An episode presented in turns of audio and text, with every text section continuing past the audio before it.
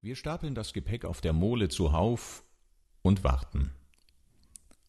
Auswanderer am Stralsunder Kai nach Rügen und Hiddensee, Wintervertriebene Anfang Mai.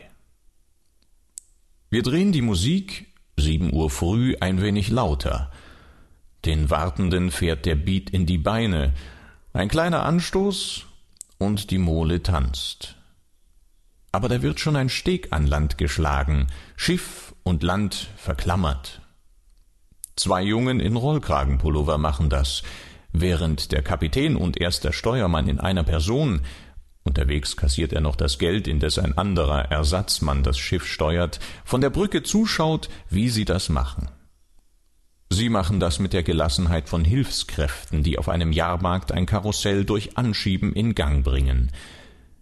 Wir verlassen das Land, verteilen uns im Schiff auf der Suche nach den besten Plätzen.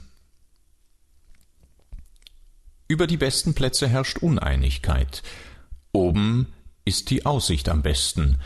Erfahrene wissen, dass es unterwegs kalt wird. Der Wind. Die mittlere Etage verspricht Aussicht und Schutz. Ganz nach unten muss, wer zu spät kommt. Ins Kellergeschoss, tiefer als die Wasserlinie. Das Licht auf dem Wasser wirft Reflexe an die Decke. Unten sitzt man eng beieinander wie auf einem Auswandererschiff. Drei Stunden bis Kloster. Eine Fahrt überm Atlantik. Reisen dehnt den üblichen Zeitbegriff.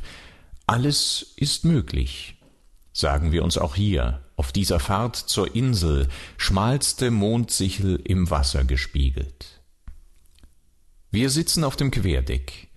Gegen die Kälte haben wir Rostocker Korn in die leere Whiskyflasche gegossen und die Pfeife neu gestopft, um die eine und andere Hand wärmen zu können. Ich schaue ins Buch, Marie schaut sich um. Vor dem dritten Glockenzeichen geht es nicht los.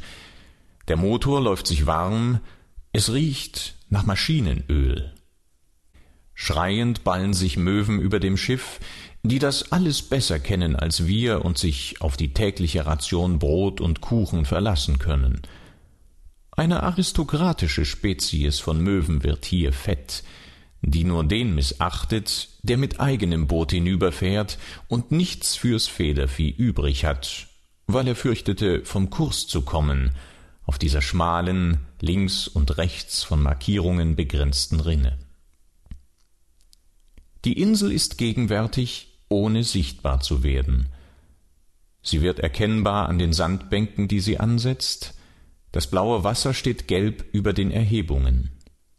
Niemandsland, von keinem Bug berührt. Rechts läuft die Küste von Rügen mit, ein nicht endender Strich.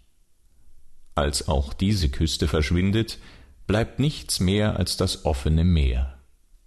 Die Suche nach der Insel. Jäh, yeah, weil der Eindruck überraschend kommt, als stünde das Schiff auf hohem Wellenberg, jäh yeah, zeigt sich eine Stadt auf dem Wasser, gebaut aus weißen Kuben.